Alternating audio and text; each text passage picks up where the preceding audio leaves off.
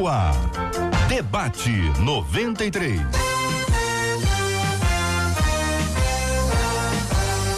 Realização 93 FM. Um oferecimento Pleno News. Notícias de verdade. Apresentação J.R. Vargas. Alô, meu irmão. Alô, minha irmã. Aqui fala J.R. Vargas. Estamos de volta. Começando aqui mais uma super edição do nosso debate 93 de hoje, nessa quarta-feira, 20 de novembro de 2019, ao vivo.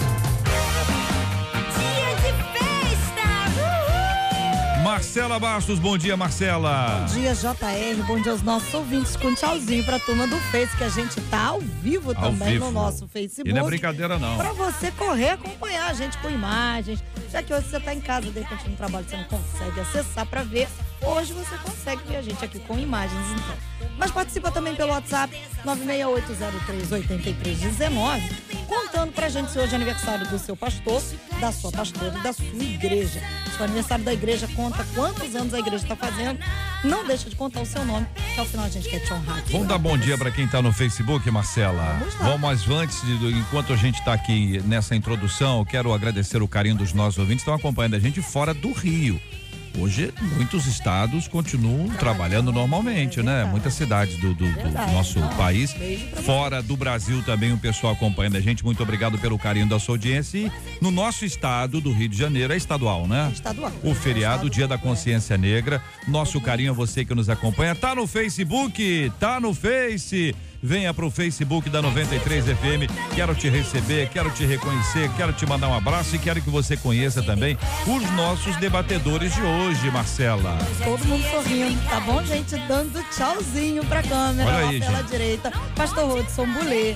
Ao lado dele, Bispo Jorge Lima. Ao meu lado direito, Pastor Jorge Macedo. Ao meu lado esquerdo, nossa menina da mesa, pastora Emanuele Lisboa. Todo Aliás, eu quero agradecer, Marcela. A pastora Emanuele trouxe aqui para nós o livro Sete Chaves para Ser uma Mulher de Sucesso.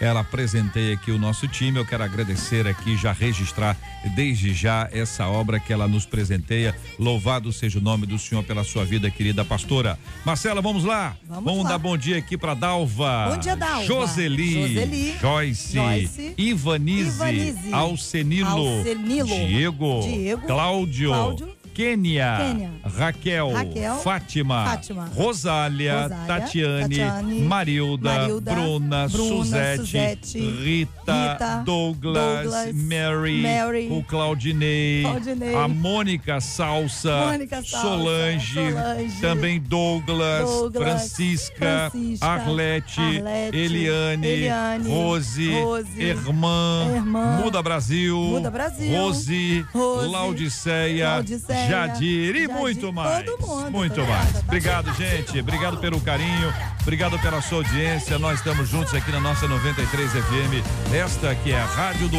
Povo de Deus. Estamos juntos no Debate 93. Tema 01 do programa de hoje, minha gente. O primeiro mandamento bíblico com promessa é o de honrar pai e mãe. Mas como fazer isso quando se é casada? Meu marido não aceita de jeito nenhum que eu acate o que minha mãe diz. Ela não é convertida, é ingrata. Ela tenta destruir o nosso casamento, só que ela é minha mãe, né? Como honrar os pais sem desonrar o cônjuge? No caso da mulher, depois do casamento, o mais importante é honrar o marido. Por outro lado, como honrar gente que não merece honra? Quero ouvir a sua opinião, ouvinte amado ligado aqui no nosso debate 93 de hoje. Pastor Rolson Bolê, começa ouvindo a sua opinião. Bom dia, bem-vindo ao debate 93. Bom dia, JR. Bom dia a todos. Bom dia aos nossos ouvintes. É, eu penso que há uma confusão de conceitos muito grande aqui. A honra, ela não é excludente de uma outra honra. É, honrar marido não necessariamente vai fazer com que eu precise excluir a honra aos pais. O que a gente precisa descobrir aqui e, e discutir o que de fato significa honra. Existe um limite para honra. E qual é esse limite para honra? São as escrituras. As escrituras vão dar o meu norte. É, desobedecer um pai ou uma mãe que quer que eu faça algo que seja contra Deus, não significa que eu esteja desonrando esse pai e essa mãe. Significa que eu escolhi algo maior, que são as escrituras. Então, a primeira coisa que a gente precisa entender é que as honras, elas não são excludentes dentre si, entre si. É, então, honrar marido e honrar pai e mãe é perfeitamente possível. O que a gente precisa discutir é qual o limite dessa obediência e se há um limite para a honra. Querido Bispo Jorge Lima, bom dia, seja bem-vindo ao Debate 93. Como analisa o senhor esse tema? Bom dia, JR. Muito bom poder estar aqui. Bom dia aos queridos debatedores da mesa. Bom dia a você que nos prestigia, seja aqui do Rio, a você que aproveita o feriado e você de outros estados do Brasil. É, é um tema bem interessante porque nos permite falar sobre os conflitos que muitas vezes é, podem ser evitados com acrescentamento de sabedoria, discernimento, moderação. O pastor aqui que me antecedeu já abordou a questão da honra e, de fato, a palavra honra, entre as suas definições, nós temos respeitar, reconhecer, homenagear. E são conceitos que, que podem ser aplicados, seja aos pais ou seja ao cônjuge. A ouvinte, ela já coloca aqui de uma maneira muito clara para a gente, ela nos ajuda muito, inclusive, quando ela coloca que é, essa questão da participação aqui da sua mãe, no caso, é, tem uma intenção por trás. E ela já deixa isso claro aqui, que é destruir o casamento. Então já fica bem mais fácil a gente analisar e dizer a ela qualquer tipo de sugestão, orientação ou conselho que venha trazer desarmonia. Uhum ali eu já tenho, já sei o que fazer. Né? É, é preciso ter, JR, hum. o, o, certo discernimento, porque eu penso que não podemos é, dizer os pais não devem participar, não devem é, aconselhar, hum. porque tem uma experiência de vida, eu acho que ajuda muito a, na hora do conflito do casal, a mãe ou o pai conversar e dar alguma orientação. E nem podemos dizer que deve excluir, porque a questão é qual é o limite? Até é. onde ir? Nem de mais, nem, nem de, mais, menos. nem de menos. Porque se eu, como pai, vou aconselhar o meu filho no momento que ele está num conflito familiar, hum. e, mas eu tenho que respeitar a decisão dele, eu tenho que colocar como um conselho, uma orientação e permitir com que ele tome a sua decisão. Se isso for assim, eu não vejo que haja problema. Você acha que tem gente que invade, bispo? Eu acho que sim, quando eu quero impor ao meu filho ou à minha filha, dentro de uma relação que ele agora tem, ah. aquilo que para mim funcionou em uma época e pode não funcionar para ele. Aí eu posso estar tá querendo interferir. Ou então, ou você faz isso, ou eu então não participo mais, ou não te convido mais. Então, é, é dessa forma é complicado. Pastor Jorge Macedo, muito bom dia. Seja igualmente bem-vindo ao nosso debate 93 de hoje. Como analisa o tema, meu querido amigo? Bom dia, JR, a todos os ouvintes da 93 a melhor do Brasil, mas eu, eu estava pensando, a honra ao pai e à mãe, ela ultrapassa né, até mesmo os nossos, os nossos é, questionamentos, porque ela vai além de simplesmente de uma opinião que temos a respeito de nossos pais. Eles podem ser pais, né? Que nos tratem bem, que nos dão um exemplo, mas também pode ser aquele tipo de pai e mãe que não nos dá exemplos para que tenhamos uma vida contínua, abençoada, próspera. Mas a respeitabilidade, a honra e o pai e a mãe é, é independente a qualquer uma outra coisa, independente de você de ter te criado, independente de você ter sido criado só pela tua mãe ou pelo teu pai, você vai honrar ele primeiro, porque é mandamento bíblico. E é o único mandamento com promessa que temos na Bíblia. Eu tenho alguns exemplos, entendendo? Eu mesmo fui criado só pela minha mãe, mas no final da minha vida, da vida do meu pai, eu honrei ele de forma assim, é, como eu podia, e sempre o honrei, independente de qualquer coisa.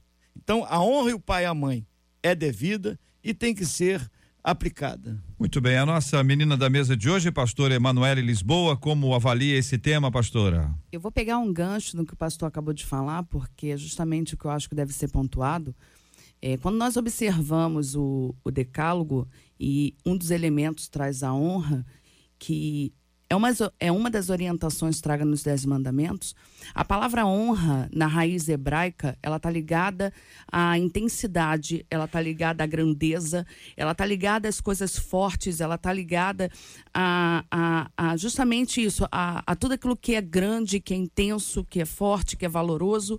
E quando traz essa palavra honra, que em hebraico ela se chama kabet, é, ela também está ligada em outras passagens às coisas sagradas, ou seja, ela está ligada à, à, representação de Deus. Então, quando você honra o teu pai e a tua mãe, você está honrando assim como você honra Deus.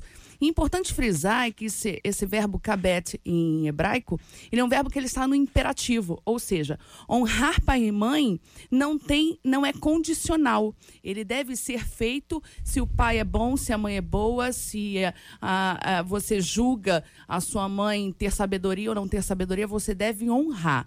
Né? Então ele é um verbo no imperativo, você deve honrar, deve dar prestígio, deve prestar honra.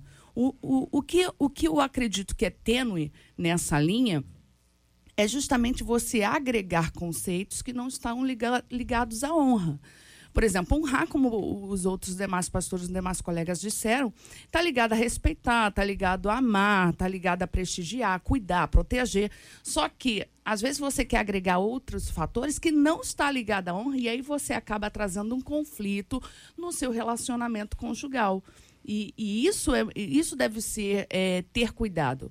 Porque ela, se ela já reconheceu que a mãe não dá um bom conselho, ela não, não está ligada à honra, ela ter que receber e aplicar o conselho dado pela mãe que não tem nenhuma sabedoria, como diz o próprio esposo. Vamos dar exemplo?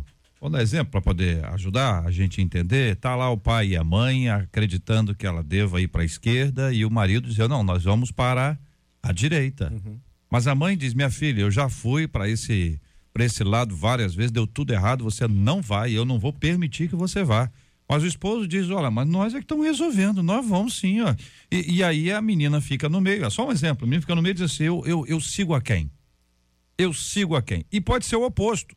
Pode ser ele dizendo que vai para a direita para a esquerda, a mulher dizendo assim, vão para a direita, os dois resolveram, vão para a direita, e os pais dele dizendo, ah, você não vai não, porque para a direita você não vai, você tem que ir para a esquerda. E essas questões são normais. Uhum. A questão é, num momento de crise como esse, onde tem que tomar uma decisão, o casal pode ouvir os pais de um e de outro? Lógico que pode. Não só pode, como deve. A decisão é eles. Isso tudo eu tô falando aqui, isso é o mundo ideal.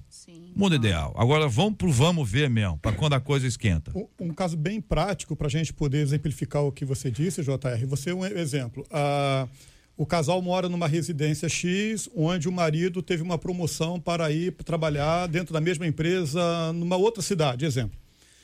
E ele falou, esposa, a gente vai ter que se mudar para lá, e por razões A e B, porque agora eu vou trabalhar lá. Aí ela vai perguntar à mãe dela se o que, que a mãe dela acha. É, Aí eu mandei, não, mas você vai morar longe da mamãe, vai ficar, vou ficar doente, como é que vai ser para visitar meus netinhos e tal? Aí você tem uma situação de potencialidade de conflito. Uhum. Mas aí é onde os pais precisam é, se colocar numa posição de que precisa liberar. Né? É, mas o que eu precisa saber liberar. é o que, que a menina faz. Sim, o pai eu já sei. Não, segue o marido. Segue é. o marido? Não, porque a. Bíblia diz. Vai desobedecer a mãe. Não, uma só carne. Ah. Quando a Bíblia diz é, fala sobre essa união homem mulher, hum. a mãe e o pai já ficam em segundo plano.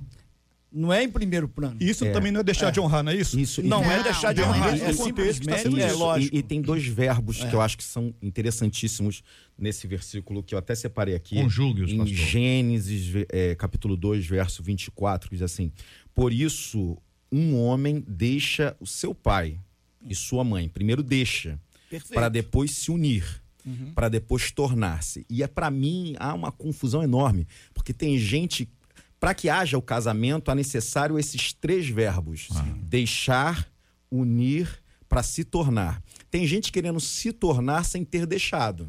Verdade. E aí a confusão é enorme. Porque eu posso deixar pai e mãe e continuar honrando esse pai e a minha mãe. A- a- E eu volto a- a- aqui dizer que, para mim, a grande crise aqui, é, a crise aqui é conceitual. A pessoa, ela de fato não entende o que é honra. Ela imagina que honra é obedecer irrestritamente. Nesse caso, o pai e a mãe deixa de ser o norteador, o tutor para se tornar um conselheiro. e Muito bom. conselho você acata ou, não. Sim. Você precisa fazer uma. E aí a gente vai para a dialética hegeliana, que fala da, da tese, antítese e síntese. Eu tenho uma tese, eu acho que eu sei o que eu quero. Eu vejo qual é essa antítese que meu pai e minha mãe vai trazer.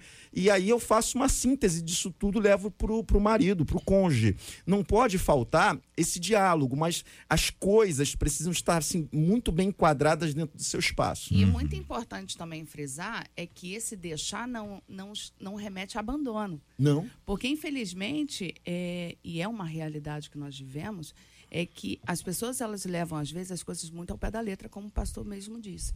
Então, assim, é, o deixar, às vezes, é excluir, romper definitivamente da minha vida. E aí volta a questão do começo.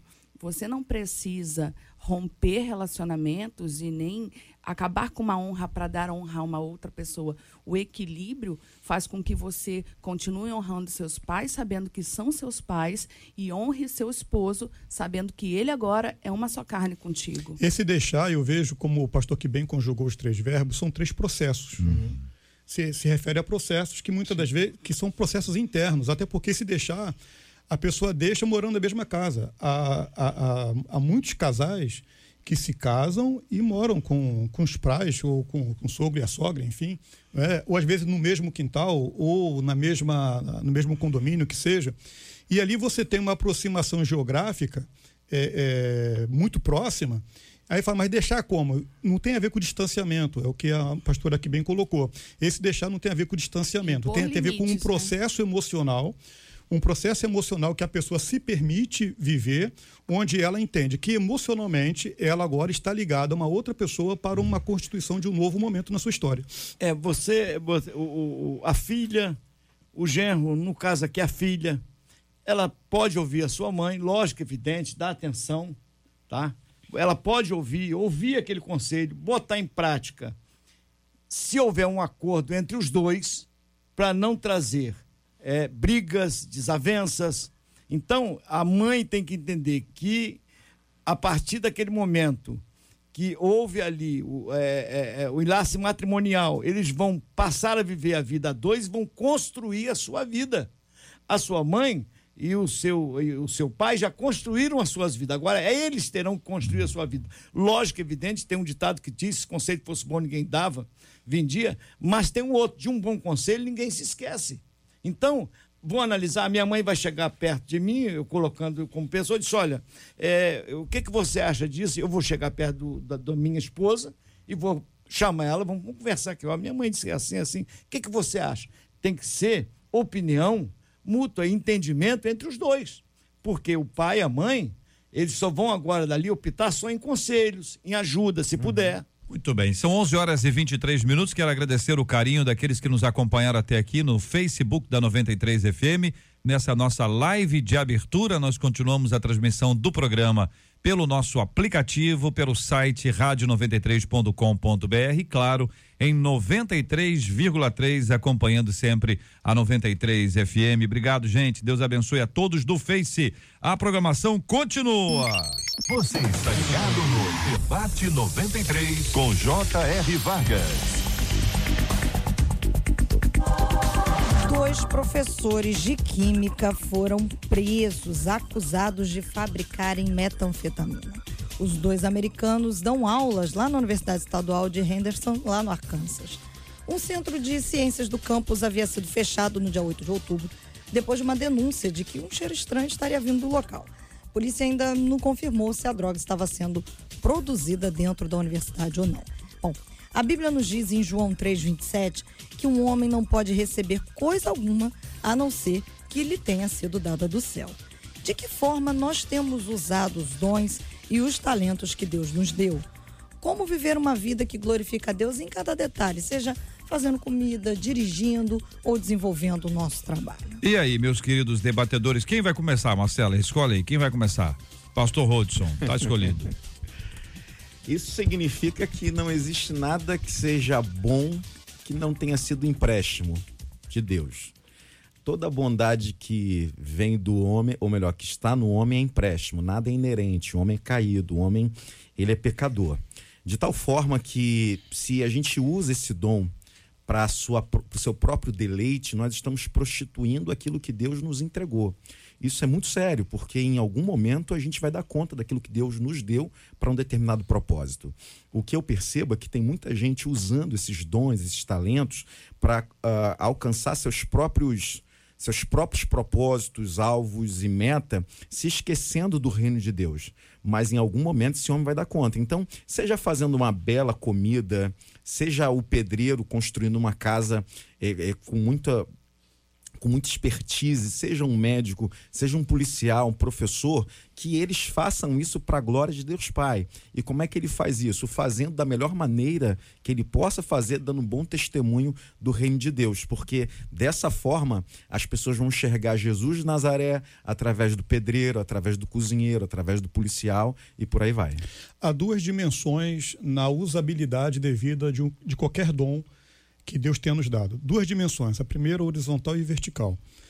A, a vertical tem a ver com aquilo que eu faço, como já dito, para glorificar a Deus. Né? Eu faço uh, tendo a Deus como sendo a razão maior daquilo que eu faço, tendo a consciência de que Ele me deu, como bem disse o pastor, é um empréstimo e, portanto, prestarei conta. A dimensão vertical, é, horizontal, tem a ver com aquilo que eu faço para o bem do próximo. Eu venho depois.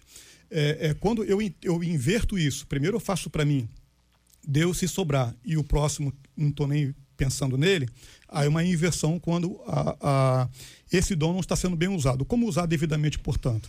Se aquilo que eu faço traz um impacto nas pessoas, seja desde o pedreiro, como falou o pastor, o médico, o motorista de aplicativo, apresentador de uma rádio ou qualquer tipo de atividade que eu desempenha, precisa ter um impacto no próximo que seja para edificação, para consolação, de alguma forma, a, através da minha vida, Deus ser manifesto nele.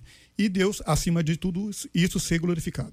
É porque é, eu estava até aqui analisando os meus pensamentos, eles foram até inocentes demais, assim, naquilo que fizeram, dentro de um campus, num, num setor, né, ali de, onde é, trabalha as pessoas que, que lidam com ciência invenção, e eles fazem um produto, eles fazem um produto que é contestado pela justiça, eles sabem que aquilo ali é errado e fizeram algo errado. Eles sabiam, porque se é, é, é lógico, evidente, se eu acho que isso aqui é errado, e mesmo que eu tenha, é, Deus tenha me dado a sabedoria para poder é, fazer aquilo, inventar aquilo, eu tenho que primeiramente pensar no próximo. Isso aí vai ser benéfico para mim só para mim ou vai beneficiar a uma população ou uma, uma, ou, ou pessoas, né? Então, primeiramente, eu tenho que colocar Deus, se aquilo ali é benéfico para o próximo ou não. É importante destacar que quando nós estudamos a formação do indivíduo, é, o que nos remete é que nós passamos por um processo de imitação. O ser, é, ele, ele passa por um processo de imitação. Você vê que quando a criancinha nasce, ela imita o pai, ela imita a mãe, aquilo ali vai formando o, o caráter do indivíduo.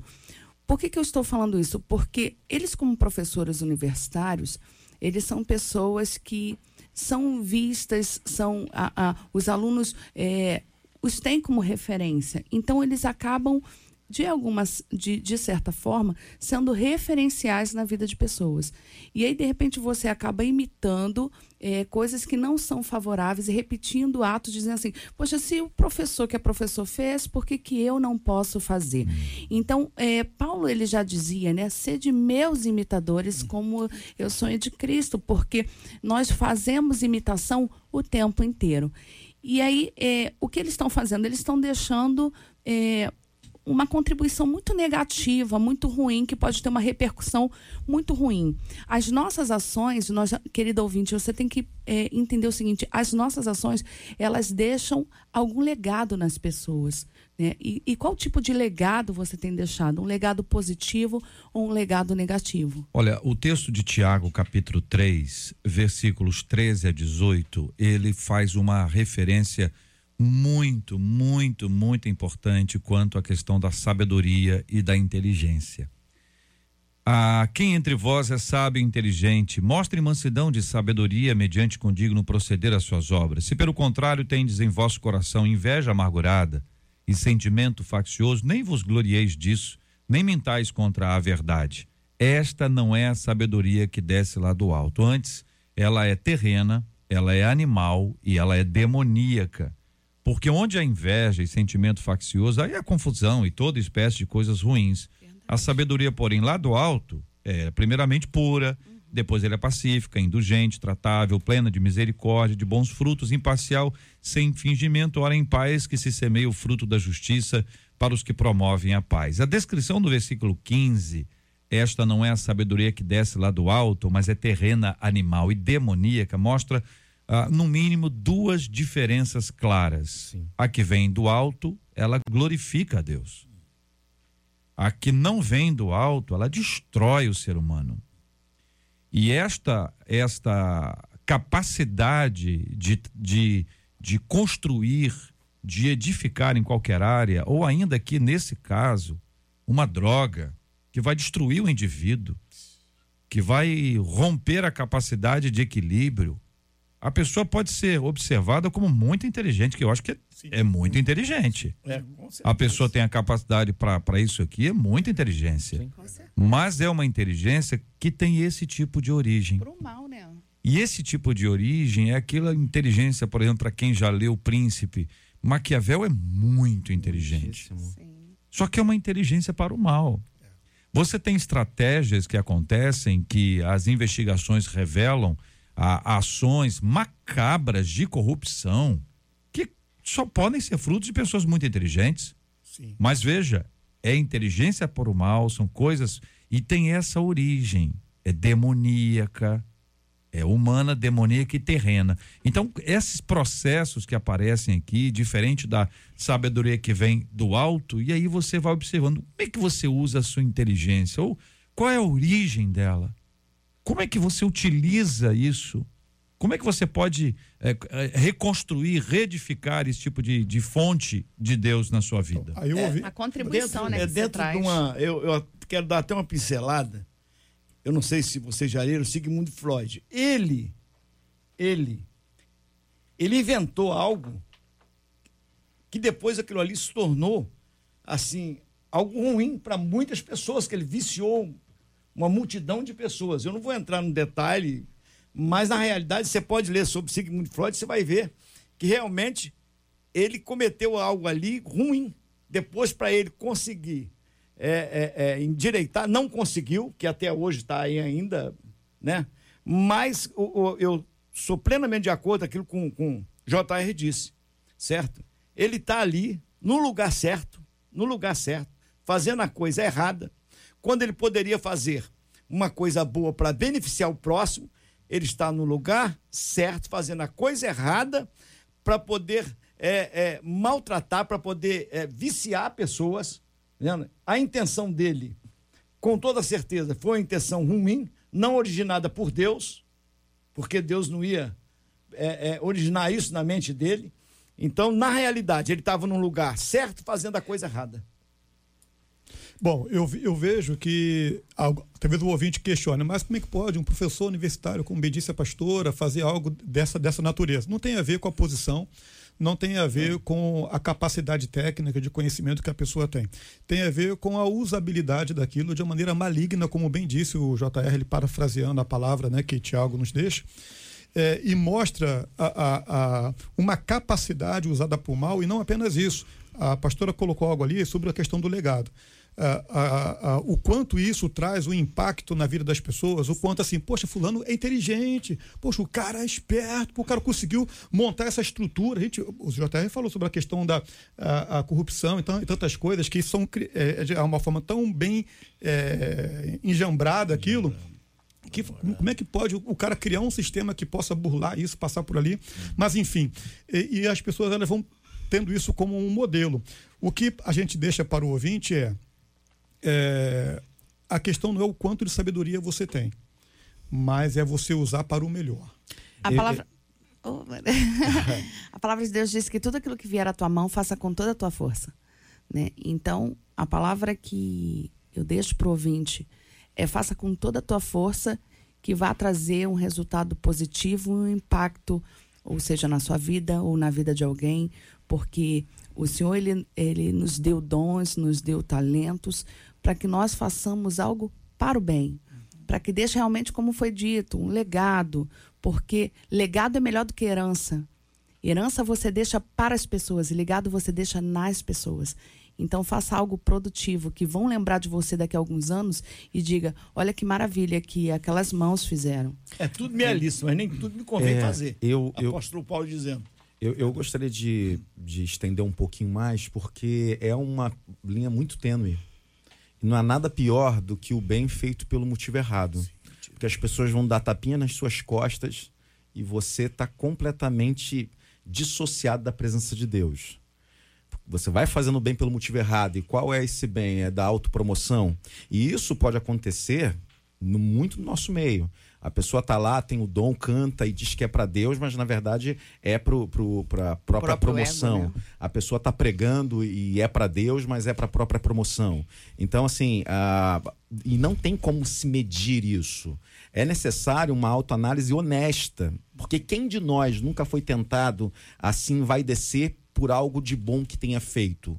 Ou por algo público, já que nós somos pessoas públicas e as pessoas vêm e batem nas nossas costas. Ai de mim, que Deus tenha misericórdia de nós. Porque, sinceramente, esses dois professores aqui revelam apenas uma faceta da humanidade na qual eu estou inserido. E se eu não vigiar, eu faço coisa muito pior que esse professor. Então eu preciso estar arraigado em Deus, preciso orar a todo instante, Senhor, sonda o meu coração, porque eu mesmo não tenho condição de sondar. Porque ele é enganoso, ele vai me enganar. Só Deus mesmo, só a palavra de Deus para sondar o coração. Então que a gente não não não se permita assim soberbecer ou imaginar que eles são piores do que nós, porque nós somos iguaizinhos a eles. Uma coisa que é importante a gente acrescentar é que Deus dá sabedoria e Ele dá todo aquele que pede. Quem pede, recebe a sabedoria que vem do alto. Você só pede sabedoria pedindo a Deus. E você pede a Deus através da oração. Quanto mais oração, mais perto de Deus você estará, mais você receberá dessa sabedoria. A oração é uma conversa, uma conversa com, com Deus. Então é uma espécie de uma caminhada com Deus. Quanto mais caminhando perto de Deus você estiver, mais sabedoria do alto você receberá. Algumas das suas dúvidas serão respondidas à medida que você andar um pouco mais, um pouco mais, um pouco mais.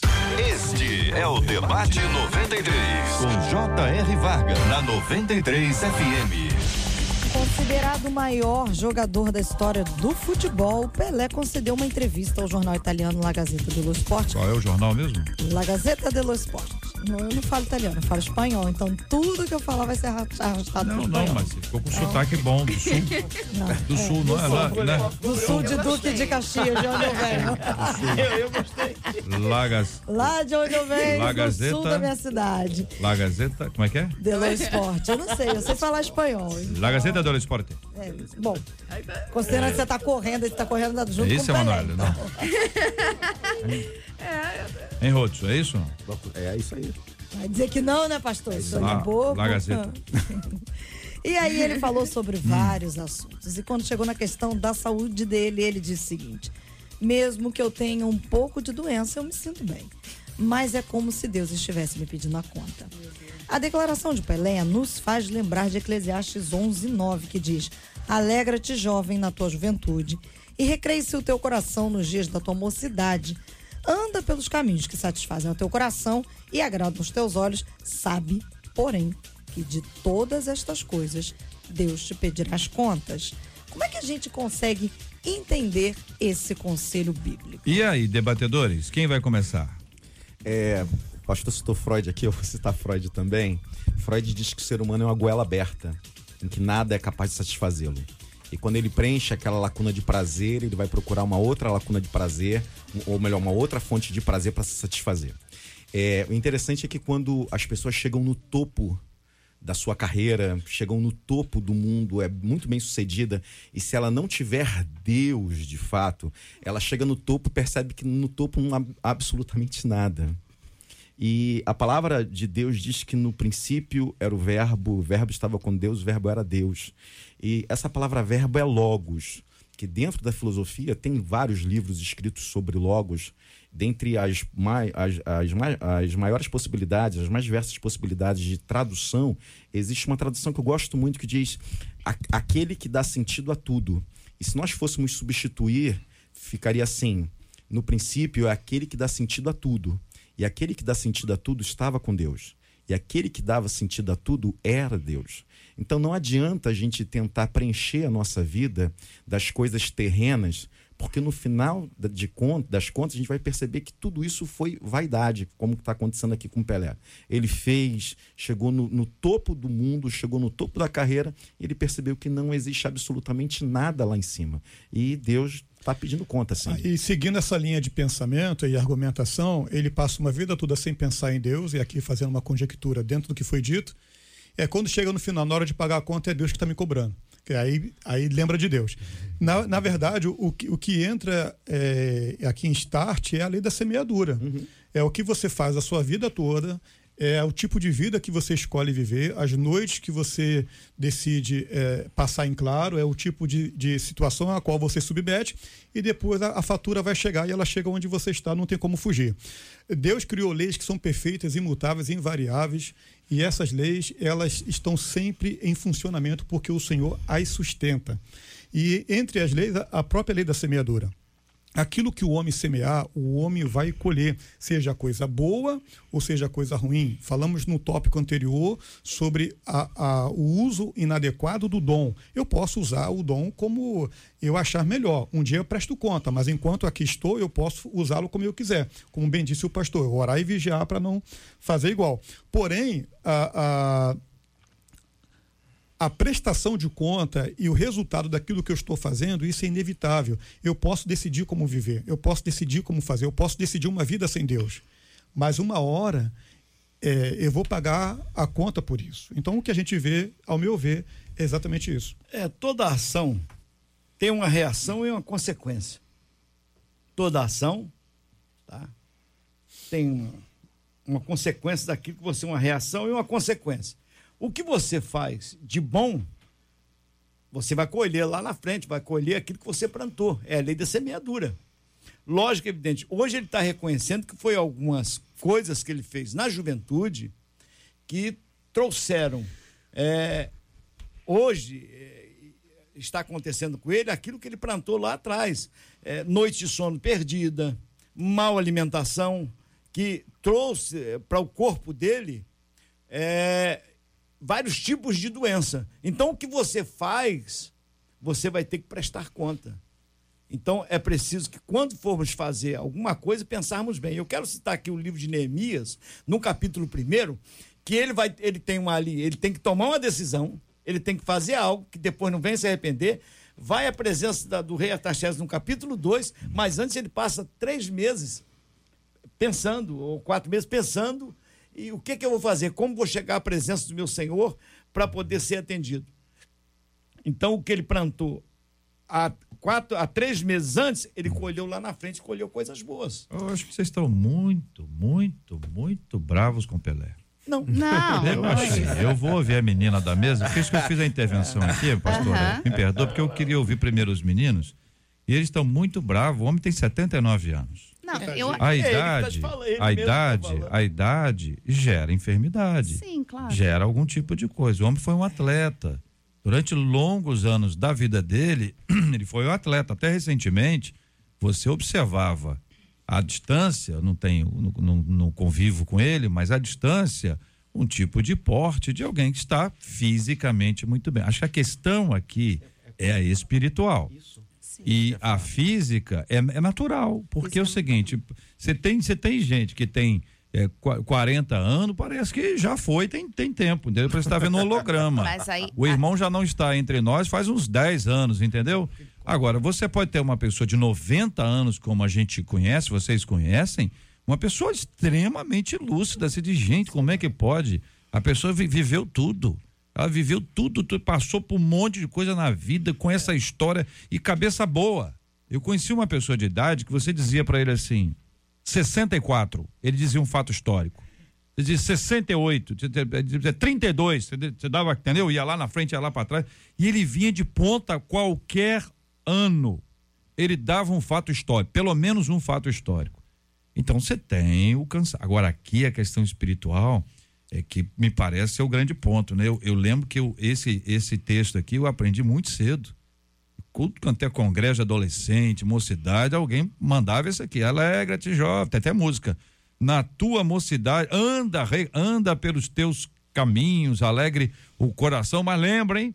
Ó, ei, de todas essas coisas, Deus te pedirá contas. Aí é o texto de Eclesiastes, capítulo 11, versículo 9. De todas essas coisas, Deus te pedirá conta. Eu vou falar das cinco áreas eh, da vida de um indivíduo: a espiritual, a carreira, a saúde, a pessoal e a amorosa. Das cinco áreas, Deus vai te pedir conta. Nós somos, nossos resultados são frutos das nossas ações. Nós somos responsáveis pelos nossos resultados. Então, eh, eu digo isso por conta própria, porque eu cheguei a 115 quilos, eh, praticamente tive um, um AVC transitório no chão de Souza Guiar. Por quê? Porque quando eu era criança, quando eu era adolescente, eu me entupia de comidas e, gorduras e tudo mais.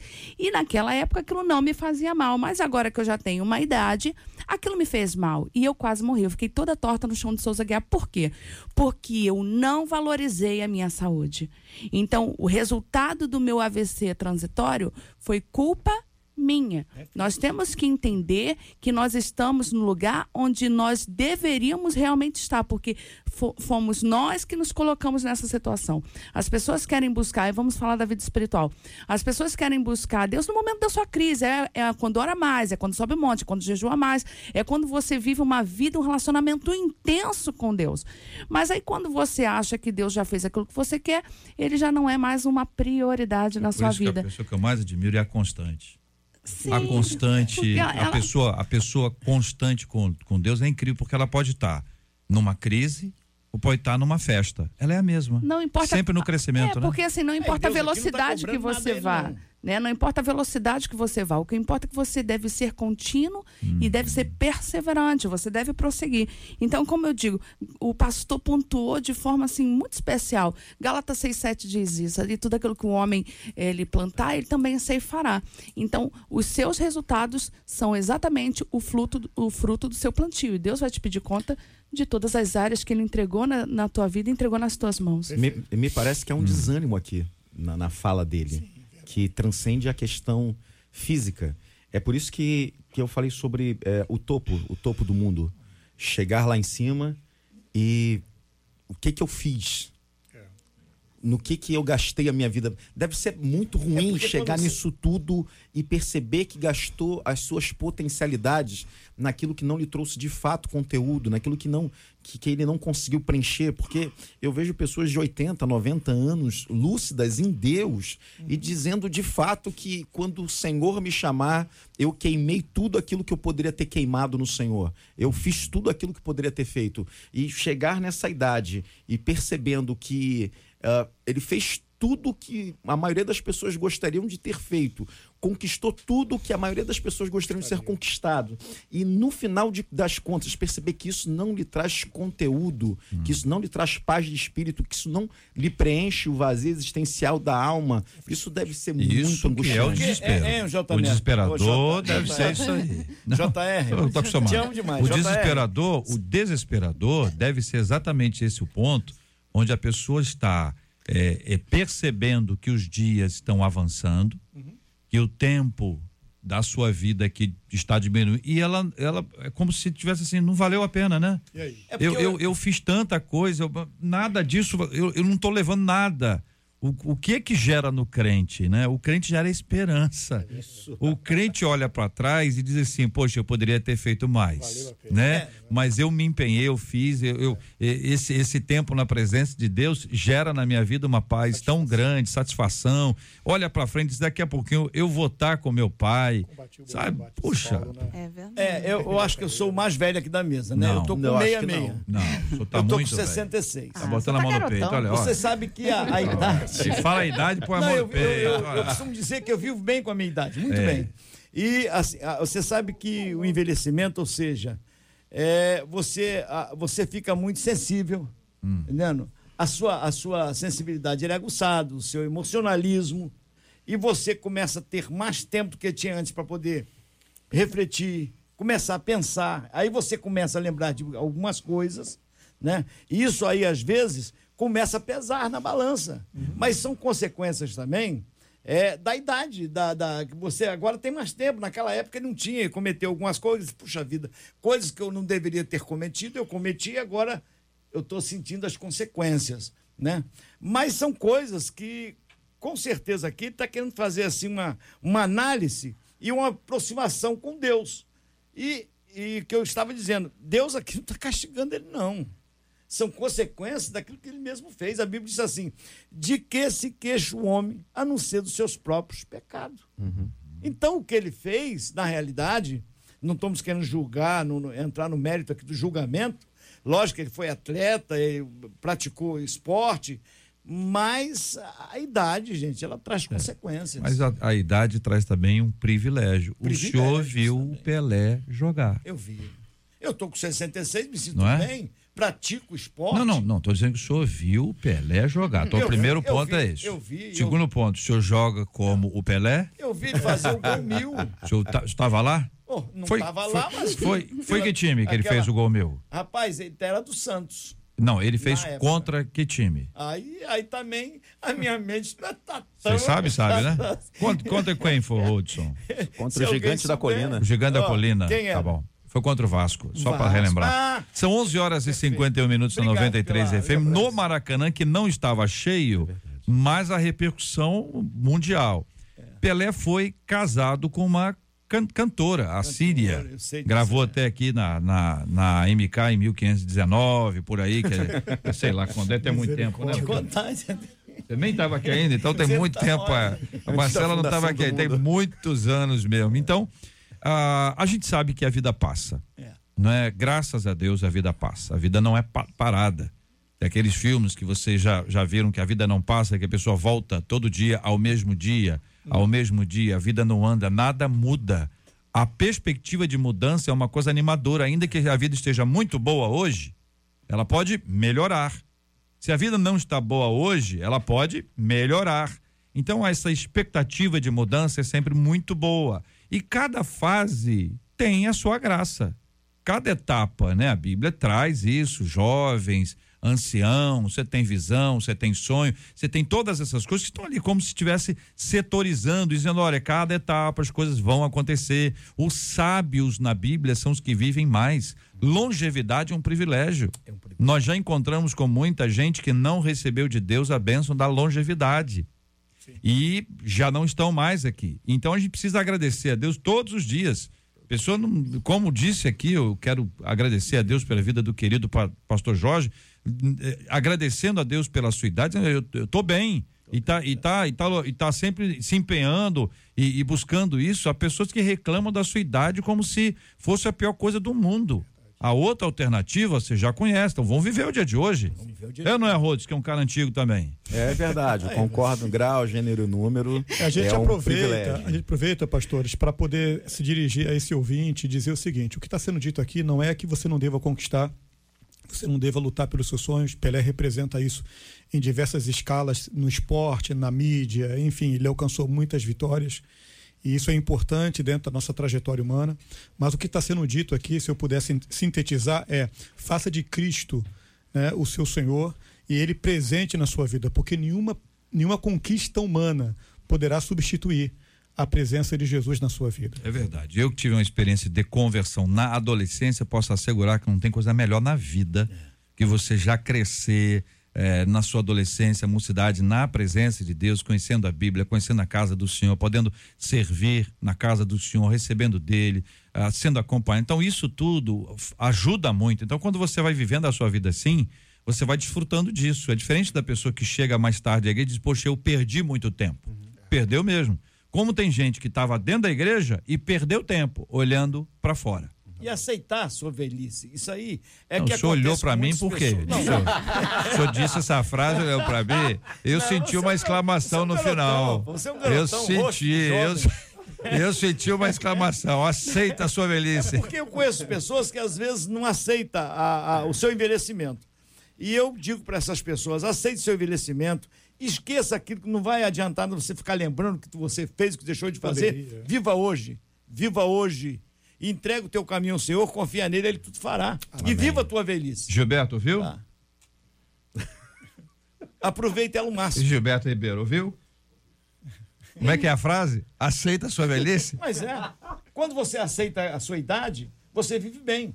Quando você começa a não aceitar, "Pô, por que, que eu tenho 60, por que, que eu tenho 70? Ouviu, Gilberto? Aquilo ali só vai ser prejudicial à tua Quando saúde. você aceita, você sofre muito. É, eu tô bem, boto aqui. Ah, Ó, eu coloco botou a mão no peito. Eu gostei a mão no marca, peito. Eu gostei. Não, eu, né? eu, go- eu gosto do senhor assim. Quando você vai assim, eu tô bem, ó.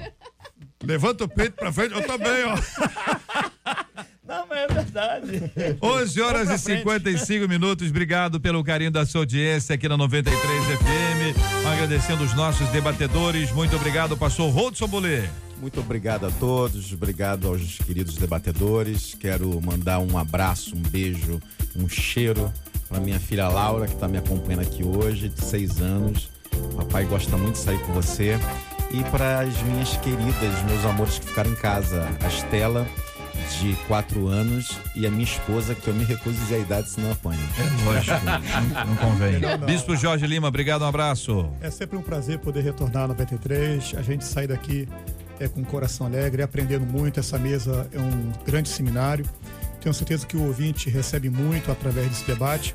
E um beijo para minha esposa, me acompanha aqui, é, minha querida esposa, companheira de ministério, a todos vocês que estão nos acompanhando. Deus abençoe. Pastor Jorge Macedo, obrigado, um abraço. Um abraço a todos os ouvintes da 93, toda a mesa, Marcela, JR, Pastor Sena da Assembleia de Deus de Pontal, aqui em Niterói, domingo juntos, Pastor Ana Lúcia e Pastor José Pedro de Campo Grande. Um abraço forte, sábado juntos. Culto da Vitória logo mais à noite. E também Pastor Joel da Convenção Ciadeste. Um forte abraço, Um forte abraço. beijo no coração. Um beijo no coração. Muito bem. Pastora Emanuele Lisboa, obrigado, um abraço. Eu que agradeço, muito obrigada por mais essa oportunidade. Eu agradeço aos amados ouvintes por estarem conosco até agora. Quero mandar um beijo especial pro meu maridão, meu pastor, que é pastor Bruno Prasto, meus filhos, aos meus amigos, pastor, pastor Branquinho, pastor Andréia, pastora Sheila, as minhas ovelhas mais lindas de Mesquita e um beijo especial para minha amiga Rosângela e para Simone Santos. Que Deus as abençoe. Amém. Marcela Bastos. Hoje é festa para o pastor Carlos Vargas, ele que é da primeira igreja presbiteriana em Honório Gurgel, para a pastora Aline. Lins, que é da Semeando a Fé Church ali em Campo Grande, pastor Edinaldo Gomes, da Assembleia de Deus, Missões de Avivamento na Penha, pastor Jackson William, que é da Igreja Presbiteriana das Águas ali em São Gonçalo, pastor Tutécio, da Assembleia de Deus Ministério Crescer em Irajá, quem mandou foi a ovelha Luciene. Hoje também é aniversário do nosso querido pastor Manassés Brito, da Assembleia de Deus Família Vitoriosa, ali em Belfor Roxo. Pastor Anderson Taravella, da Assembleia de Deus Missão e Vida, em Austin. E do pastor Ricardo Vasques, ele que é da Igreja Missionária do Brasil, em Belfor Roxo. Quem mandou pra gente foi a ovelha Rayane. Um beijo pra todo mundo, até amanhã com a graça do nosso Deus. Se assim ele nos permitir, estaremos aqui. Amém. Que assim seja, Marcela. Quero agradecer o carinho da sua audiência, ouvinte amado conosco aqui no Debate 93. Ao meu lado hoje, Lucas Vargas me acompanhando aqui. Figuraça querida e amada, meu filhão, que hoje está comigo aqui no Debate 93 também, para minha alegria. Nós vamos orar. Vamos apresentar os nossos nomes aí dos aniversariantes diante de Deus, os temas que nós conversamos hoje, ouvinte. E nós temos orado todos os dias pela cura dos enfermos, consola os corações enlutados, sempre agradecidos, sempre agradecidos. Senhor, muito obrigado pela graça, pela tua misericórdia. Obrigado, Deus, pelos aniversariantes, Pai. Os pastores Carlos, Aline, Edinaldo, Jackson, Tutécio, Manassés, Anderson e Ricardo. Nós pedimos que a tua boa mão esteja sobre eles, Pai, trazendo saúde, longevidade, abundância de saúde e que a sua sabedoria esteja sobre eles. Pedimos também, Pai, que o Senhor nos encha com a tua sabedoria, Pai, tema que foi tão discutido aqui hoje e a gente percebe, Pai, que o, ao homem falta essa sabedoria. Pedimos àqueles que estão com o coração enlutado, pedimos que a tua o teu consolo, teu Espírito Santo acolha cada um desses corações. Pedimos também, Pai, para aqueles que são chamados dos insepultáveis, aqueles que têm entes desaparecidos, que a tua misericórdia, Pai, a tua paz os alcance, Senhor Deus. Se tem alguém fora de casa que que esteja ouvindo essa rádio, Senhor Deus, que ele caia em si e retorne para casa para trazer paz aos seus familiares. Todos aqueles que estão enfermos, agora, nesse momento, pedimos que a tua cura os visite para a glória do teu nome. E nós oramos e fazemos isso em o nome de Jesus. Amém. Que Deus te abençoe. Você acabou de ouvir Debate 93.